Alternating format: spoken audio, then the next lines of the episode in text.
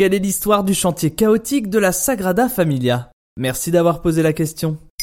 Je ne sais pas encore si nous avons donné ce diplôme à un fou ou à un génie. Cette phrase est prononcée par le directeur de l'école d'architecture de Barcelone lorsqu'il remet son diplôme à Anthony Gaudi, l'une des futures figures de proue de l'art nouveau. Car ce directeur a vu juste. Anthony se révélera un génie aux visions tout droit sorties d'un rêve. Il fait les belles heures du modernisme catalan, un mouvement artistique qui va littéralement transformer la ville de Barcelone à la fin du 19e siècle.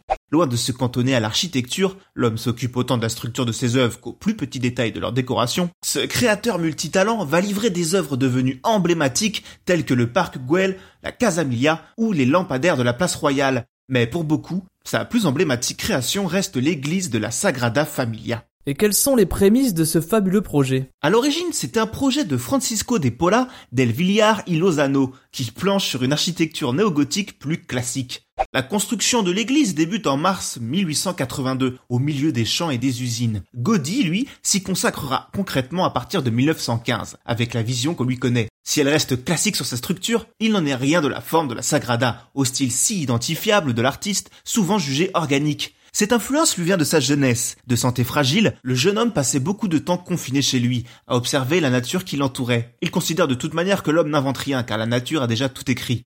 Pour lui, l'originalité consiste à revenir aux origines.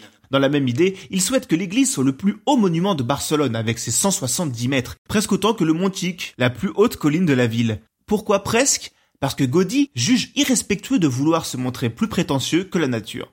Il conceptualise aussi les trois façades, chacune illustrant une phase de la vie des Jésus, avec la façade de la Nativité, celle de la Passion et la façade de la gloire. Mais aujourd'hui, elle n'est toujours pas terminée, non? Il est clair que cette construction aux mille détails n'a rien d'une sinécure, d'autant que le chantier s'est vu interrompu par la guerre civile espagnole. Mais le drame, c'est en juin 1926 qu'il a lieu, lors d'un trajet du pieux Anthony entre l'église de Saint Philippe Neri et la Sagrada Familia, un tramway déboule et renverse le malheureux. Les soins tardent à venir, on pense alors avoir renversé un sans-papier.